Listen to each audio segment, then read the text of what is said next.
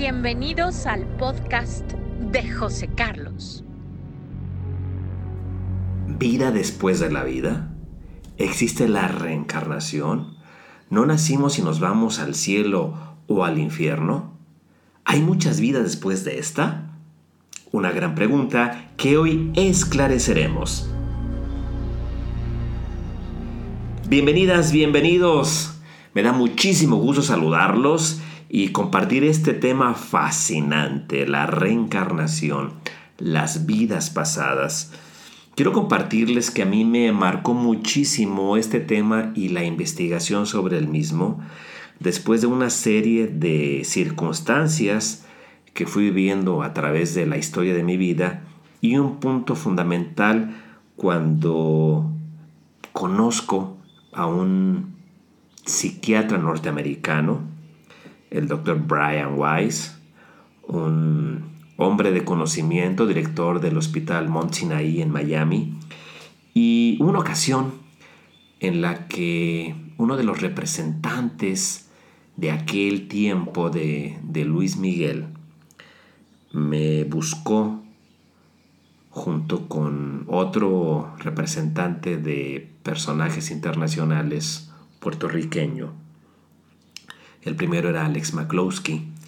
Y me buscó para decirme que tenían al doctor Brian Weiss y querían hacer un evento en, en México, pero no sabían cómo hacerlo, de qué manera llegar a su mercado.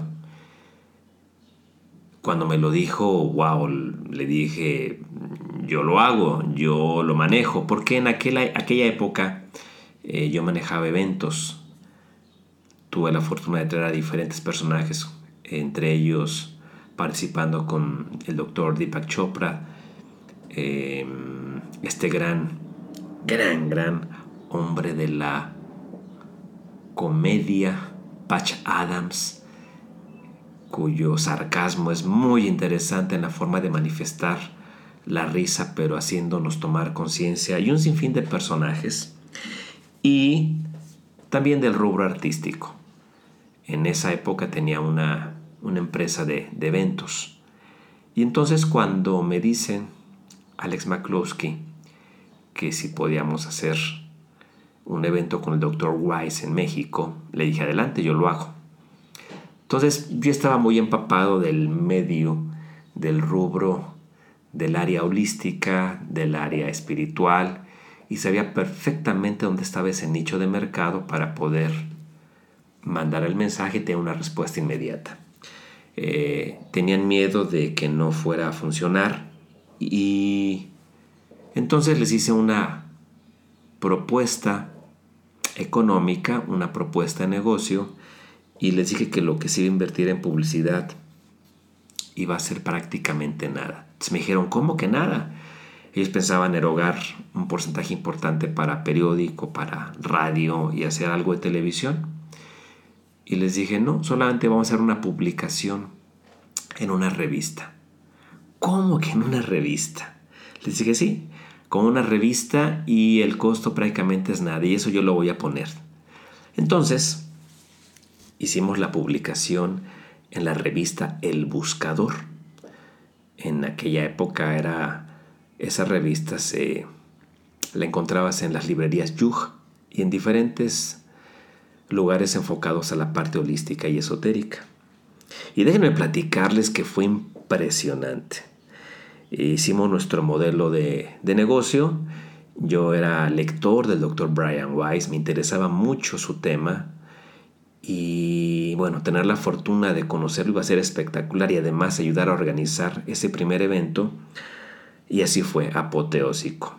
Pues resulta que en aquella época no existía las ventas de tickets por teléfono, ni boletrónico, ni Ticketmaster. Em, y entonces lo hicimos desde nuestra oficina, pusimos los teléfonos y la venta con la preventa con depósito y la gente recibía el día del evento su, su boleto. Y quiero platicarles que fue impresionante la respuesta.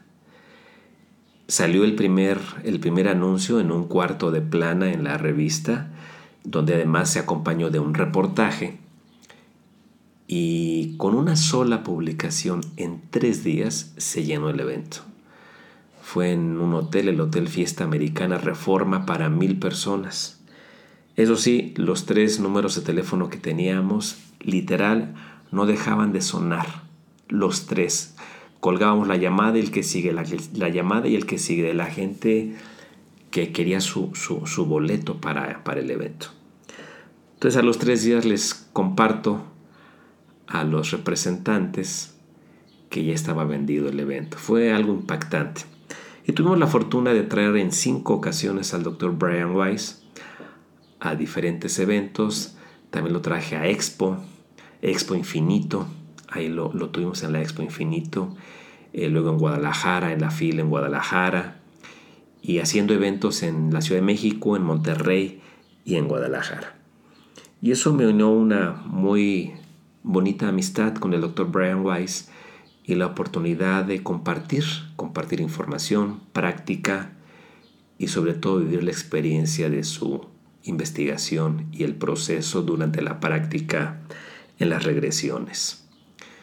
Eso me marcó mucho y me dio una gran perspectiva del entendimiento de qué somos como seres humanos, para qué estamos aquí, cuál es el sentido de la existencia.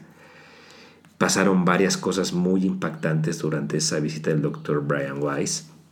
La primera fue cuando ya lo llevaba de regreso al aeropuerto, em, al aeropuerto después de la primer, de la primer em, llegada a México y ya habiéndonos conocido, iba un chofer que nos llevaba al aeropuerto, su representante eh, directo, Jorge, Jorge Char, se había quedado para ver unas cuestiones de depósitos y yo lo llevé. Me fui con él. Y resulta que en el momento de ir platicando, iba yo al frente, en el asiento del lado derecho, cambia la voz del doctor Weiss, me hace una pregunta y volteo y sus ojos con un azul brillante encendido que me impactó mucho, era como si hubiera alguien más dentro de él. Y me hizo una serie de preguntas y comentarios completamente diferentes al tema que veníamos compartiendo. Y solo me quedé impactado y experimenté una conexión muy muy bonita de información que me dio de comunicación y eso marcó más mi relación con el Dr. Weiss. A partir de ese momento estuvimos en comunicación constante, vino varias veces a, a México, a las distintas ciudades que lo trajimos y en una de ellas tuvimos la fortuna de platicar acerca de otra vida donde él y yo nos habíamos conocido. Fue también muy interesante y bueno, surgió en mí todo un deseo por investigar, para, por ahondar en el tema, investigando a diferentes autores, hasta que yo empecé a prepararme y hacer también regresiones a vidas pasadas. Y la experiencia que he experimentado es fascinante. Y esto me lleva a la pregunta fundamental. ¿Por qué creo que nací en la familia que nací? En las condiciones políticas, sociales, económicas, de salud, en el país que nací, por obra de la casualidad, por un castigo, por suerte, porque así fue el azar. Y al empezar a investigar, indagar, leer y trabajar como neurohipnoterapeuta, pues llegué a la conclusión de muchas grandes mentes de que esta vida es un paso espiritual en un cuerpo físico para un proceso de evolución y transformación de nuestra alma. Así es, no nacemos para disfrutar de los sentidos, para tener cosas materiales, dejar un legado e irnos al cielo o al infierno. Porque sería muy cómodo, sería muy fácil. Mucha gente me ha preguntado, Oye, ¿cómo es posible que haya gente tan mala y que tenga riqueza, que tenga todo lo material y sean tan malos? ¿Por qué? Y hay gente que es tan buena y no tiene recursos y le cuesta mucho trabajo salir adelante. Y así vemos esas polaridades en las situaciones, esas, esa dualidad y de repente esa falta de entendimiento de por qué sean así las cosas o por qué fallece gente que en esencia es gente buena y sigue viva gente que es maldita.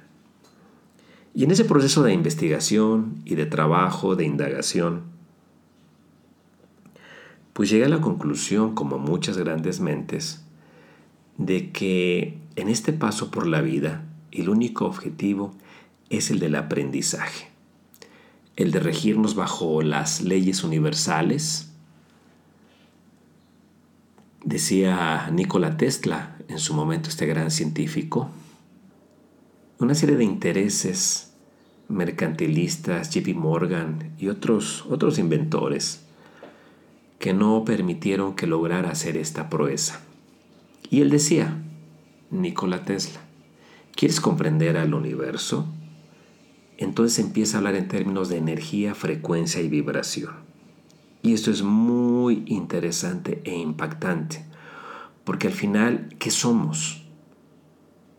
Somos un cuerpo compuesto de qué? De energía, electricidad, magnetismo.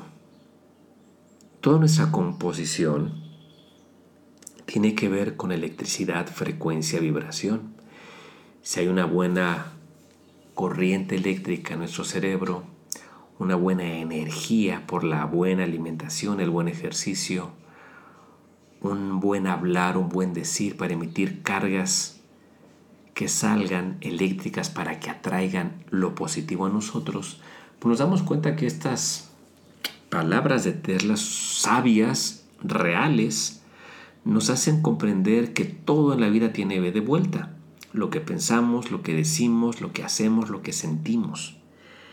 Pero normalmente estamos o en negación o pretendiendo ser víctimas, culpando a los demás y no asumimos esta responsabilidad de ser qué? Protagonistas de la historia de nuestra vida. Y cuando nacemos, nacemos en las condiciones idóneas para que nuestra alma justamente viva un proceso de aprendizaje. Todas aquellas materias, denominémoslas así, que no pudimos pasar, pues en el siguiente ciclo se nos van a poner para que nosotros podamos aprender de ellas. Ejemplo, una persona de 80 años enferma de los pulmones, enfisema, enfisema pulmonar, y que se le ha dicho que debe dejar de fumar, y ella dice, de algo me voy a morir, y se muere. Podrías pensar, bueno, pues ya esta persona, pues ya, ya se fue, ya acabó todo y se va al cielo, a la liberación, o se va al infierno por jija, como algunas tradiciones no los hacen ver o tendrá, según su sacrificio, muchas mujeres en el otro reino. No, no es así. Cuando nosotros dejamos nuestra alma, sale del cuerpo, se queda en la tierra el ego y el cuerpo, la densidad, y después de un proceso, digamos, de depuración, llega el momento en el que vemos nosotros de manera objetiva lo que hicimos. Imagínense así la escena, que estás frente a una pantalla de cine y empiezas a ver desde que estás en el vientre de mamá, cómo naces hasta el día en que te mueres. Pero cuando lo vemos con esa conciencia, somos capaces de identificar justamente cuáles fueron los errores. ¿Qué fue lo que sucedió? ¿Para qué? Para que nosotros podamos comprender por qué tuvimos esas materias que pasamos o reprobamos. Entonces si las reprobamos, pues en el siguiente ciclo las vamos a volver a vivir con otro cuerpo, con otra familia, en las condiciones idóneas. Una mujer, por ejemplo, con un muy buen cuerpo, con una gran capacidad para atraer a los hombres, que de repente se dedicó a romper hogares, ¿Por qué? Por ser amante de diferentes personajes, con una vida glamorosa, con dinero, pero al final con una gran soledad, con una falta de un amor verdadero, solamente vendiéndose al mejor postor. Cuando llega ese momento de ver cómo fue su vida, y en lugar de haber utilizado esa belleza, ese carisma para hacer otras cosas propositivas y no lo hizo, pues en su siguiente ciclo pueden hacer en un cuerpo o deforme o donde la gente lo repudie para que aprenda lo importante de lo que es usar para bien las habilidades y cualidades que tenemos. Esto es muy fuerte, pero muy revelador. Y te puedes preguntar, bueno, ¿cuáles son esas materias que yo reprobé? ¿Qué es lo que vengo a aprender? Y justamente todo aquello que nos cause molestia, que cause trabajo, que sea fuerte, pesado o como que no lo podamos comprender por qué lo estamos viviendo, son justo esas materias.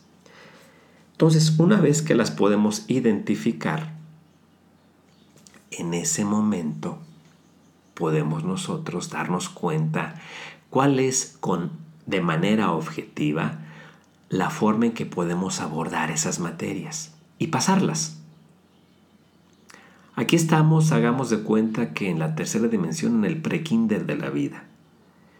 Y una vez que pasamos todas las materias de esta tercera dimensión, planeta Tierra, que en promedio se habla de que llevamos, nos lleva de 300 a 500 vidas, pasamos al siguiente nivel, que sería el kinder. ¿Dónde está el kinder? En una dimensión diferente. Quinta dimensión. Luego sigue la preprimaria, sexta dimensión, primaria, séptima dimensión, y así vamos. En investigación y conocimiento, lo que entendemos como Dios vive en la vigésimo segunda dimensión. Esto nos lleva a la reflexión de que todo tiene B de vuelta. Nada escapa, ya sea que en esta vida sea el pago o en la subsiguiente. Pero ¿qué representa el pago? Es realmente solamente un aprendizaje para nuestra alma. Solamente el aprendizaje para que nuestra alma aprenda a vivir bajo las leyes universales y con la comprensión de que lo más importante es el amor y el bien. ¿Qué tanto vivimos en el amor todos los días? El amor incondicional, empezando por nuestra persona. ¿Qué tanto amamos a nuestro templo cuerpo? ¿Y qué significa esto? No qué tan bello, tan bella me veo, sino cómo lo alimento. ¿Qué tipo de alimento saludable le doy a mi cuerpo para evitar que se enferme? ¿Cómo lo ejercito todos los días para que tenga resistencia y jovialidad? Evito darle aquello que lo daña, que genera las enfermedades crónico-degenerativas. Esa es una disciplina de amor. ¿Qué disciplina estoy teniendo de amor con mi cuerpo, con mi persona? ¿Cuál es el tipo de alimento que todos los días le estoy dando a mi mente? ¿Es un alimento de cosas positivas, cosas padres, cosas enaltecedoras? ¿Dejo de lado el chisme, la información negativa? ¿Por qué? Porque todo ello alimenta el subconsciente que nos traiciona mediante el ego para hacernos caer en la tentación de atentar contra nosotros mismos. Por eso mientras un mejor alimento diario mental y físico con ejercicio le demos a nuestro templo cuerpo, estaremos teniéndolo de manera óptima para que pueda cumplir su misión de aprendizaje y en base a nuestras habilidades, a nuestras cualidades, la capacidad para poder dar, para poder compartir, para poder adaptarnos y adecuarnos a la forma en cómo se vive en este planeta. Si ustedes se fijan, siempre hay caos, siempre ha existido y siempre existirá guerras, dolor, sufrimiento, pandemias. ¿Quién gobierna todo esto? El egoísmo, mediante esas mentes en el poder que buscan el sometimiento de los demás. El objetivo es abstraernos de esa irrealidad y gestionar nuestra propia realidad mental para adecuarnos, adaptarnos y fungir y fluir como seres conscientes, espirituales, que ya no nos marcan ni las modas, ni el status quo, ni el consumismo. Nos marca el disfrutar la vida en las condiciones que nosotros queremos poner. Parte de todo esto es el proceso que a través de las diferentes etapas en las vidas que vamos viviendo nos ofrece la capacidad de aprender. Por eso si en este momento las cosas no te están saliendo bien, has sufrido mucho, estás padeciendo situaciones difíciles, no cuestiones por qué me está pasando esto. Pregúntate, ¿para qué me está sirviendo esto? ¿Qué sentido tiene que vive estas experiencias tan fuertes? Al final lo hemos visto. Cuando nos incineren o estemos en un ataúd, ¿qué es lo que nos llevamos? Las experiencias vividas. Pero todo lo terrenal aquí se queda. Y ya sea que hayamos sido muy doctos y haber dejado bien distribuida nuestra herencia, si no van a pelearse como perros y gatos, con perdón para los animalitos, la gente que quede, que quiera pelear por lo que fue nuestro. Y es quien el egoísmo. Entonces, el gran el gran, el gran oponente es el egoísmo. Es el egoísmo que busca la oscuridad, la densidad, que no revelemos luz mediante nuestras acciones. Pero eso es parte de las pruebas de aprendizaje. Eso aprendí con el doctor Brian Weiss una vez que tuve acceso a sus cursos, a sus literaturas, a sus conferencias, a los eventos, más la investigación realizada por su servidor. Y eso me llevó a vivir una vida en la que me di cuenta cuáles eran esos también llamados ticunes según los cabalistas, los engramas según la dianética, los virus mentales, una visión más coloquial, esa información llamada improntas también.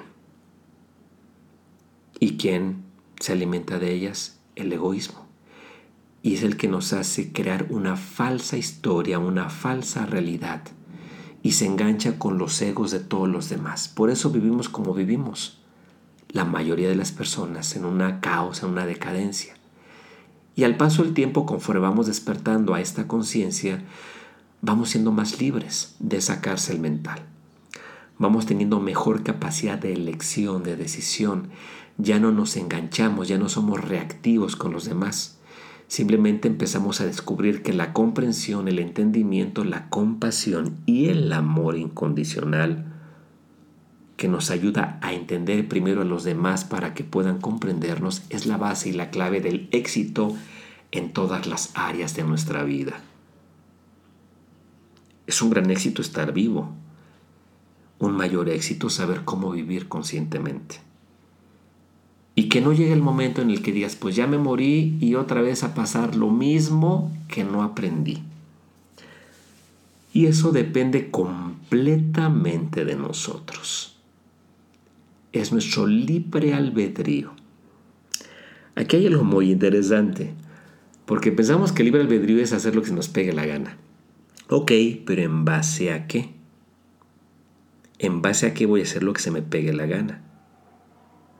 Y al final nos daremos cuenta que esa es una historia que nos hemos creído, nos han hecho creer, es una falacia. El libre albedrío como tal funciona en relación a las circunstancias que nos pone la vida. Pero ¿por qué me pone unas fuertes, difíciles y otras gentes unas facilitas? Si yo digo que yo puedo hacer lo que se me pegue la gana, es mi libre albedrío.